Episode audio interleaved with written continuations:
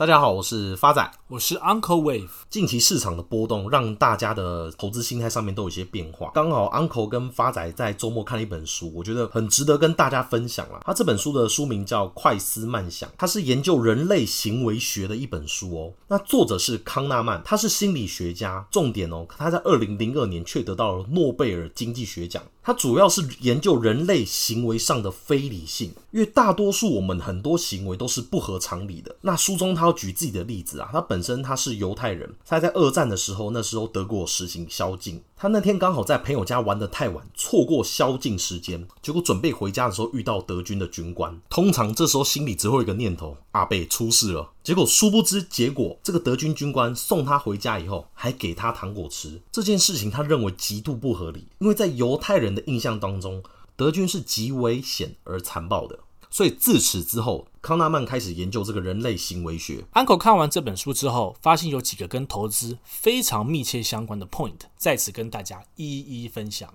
第一个就是锚定效应，书中有特别举这个例子啊。实验人员分两组小朋友，第一个小朋友告诉他们的神木平均高度是三十公尺，第二组的实验小朋友告诉他们的神木平均高度是五公尺，然后再告诉他们目前有一个一千年的阿里山神木，请问它会落在多少公尺？第一组实验小朋友答的高度是二十公尺，第二组实验小朋友答的高度是十公尺。请各位亲爱的听众朋友，你看这样的高度多么悬殊啊！这就是所谓的锚定效应。发仔这边帮大家补充一下，像刚刚 Uncle 提到例子，他给第一组小朋友三十公尺。这时候在小朋友心里面已经有个锚定了，就三十这个数字。那给第二组小朋友五公尺，也是给小朋友心里面有个锚定，就是五公尺。所以猜的小朋友，第一组小朋友往下猜，第二组小朋友往上猜，所以产生这样的所谓的锚定效应。那发仔这边以日常生活例子做举例，假如说你今天看到超市特卖，他写了打六折，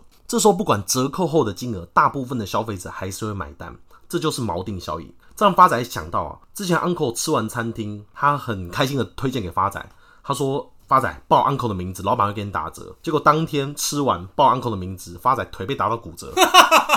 原来 Uncle 那次吃完没结账。发仔你卖欧北贡，Uncle 怎么可能没结账？那只不过当天没有带钱包而已啊。以锚定效应，发仔在股市举个例子，最简单八个字：涨不敢追，跌不敢买。这个是九成投资人最会犯的错误跟问题。发仔举个实例。大家有没有经验？就是我当买进一档股票，就买完隔天、隔一周跌了三成、四成，之后就假装没看到这档股票了，就永远不看这档股票，一路跌到五成我都不看。有一天哦，某年某月的某一天，这档股票突然涨回来了，涨十趴哦，很开心，马上把它卖掉。结果之后股票翻了三四倍，刚好卖在起涨点。因为我在买的时候就已经锚定在我的成本价，所以当前面一开始大跌，我可能忍气吞声。可是当一旦涨回来，我就赶快卖掉了，结果往往就是错失后面的行情。Uncle 在此跟各位亲爱听众朋友分享第二个读书心得，就是可利用性法则。什么意思呢？就是人们往往都只是简单的根据他们对已知事件的信息来确定该事件未来发生的可能性。什么意思？Uncle 就举一个我本身的例子来讲好了。Uncle 本身是乘坐飞机是完全放心跟开心的，但是 Uncle 的友人发展非常的恐慌，为什么呢？因为发仔在日常生活接收到了非常多有关于飞机有可能坠机的恐怖的消息，甚至是恐怖的结果，比如尸骨无存。你他妈才顶上无光啊！靠腰啊！Uncle 以我们二十一期五百元防疫保单为例哦，截至今年二月底。保险公司总共卖出三百万件的防疫险，仅仅只有三件理赔。保险公司整整大赚十五亿以及三百万的大数据各自，仅理赔三十万元。这就是保险公司利用心理学可利用性法则，用简单的过去已知事实，让消费者以为未来会继续发生，而有占便宜的错觉。那发仔用白话一点的方式直接翻译啊，就是俗语讲的“小时候胖不是胖”。放到投资来讲，就是过去绩效不代表未来绩效，因为像一般投资人往往会犯的迷思，就是把先后关系当成是因果关系。所以我在挑选基金或股票的时候，我都是看过去的走势的表现，去选择表现最好的股票或基金。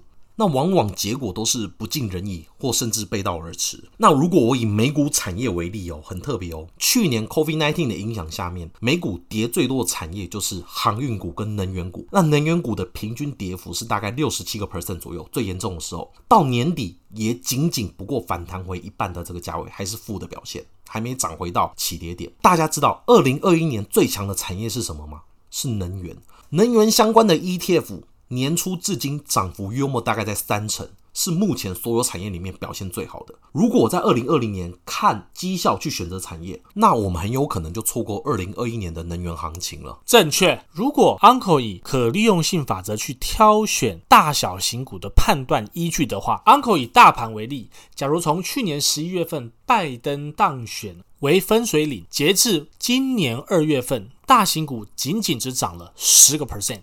小型股却涨了四十个 percent。接下来，Uncle 跟各位亲爱听众朋友分享第三个读书心得：了解损失厌恶。什么意思呢？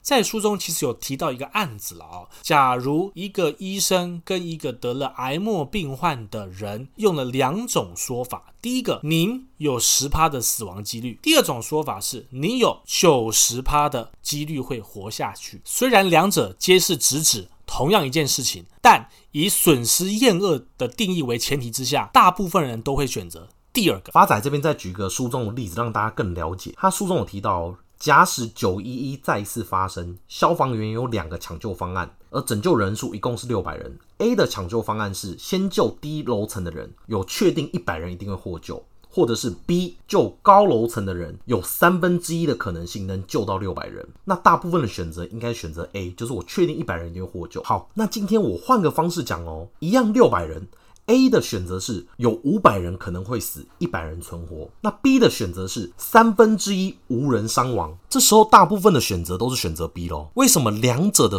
结果都是一样，只是说法换一个不同的选择，却有如此不同的结果。这个就是人在损失厌恶的心理状况下会做出非理性的选择。那在套用投资上也是一样。当我今天投资赚钱的时候，我会选择既定的事实，就是获利了结。可如果今天情况反过来哦，今天我投资是赔钱哦，那我就愿意去拒绝确定的事实，去选择什么？我赌一把，我去凹看看，看我们机会凹回来。那往往结果就是不尽人意。正确。接下来，Uncle 跟各位亲爱听众朋友分享第四个心得重点啊，叫做了解沉没成本的谬误。什么意思呢？书中有一个例子，一个女主人买了一千块的糖果放在客厅，打算慢慢的享用它。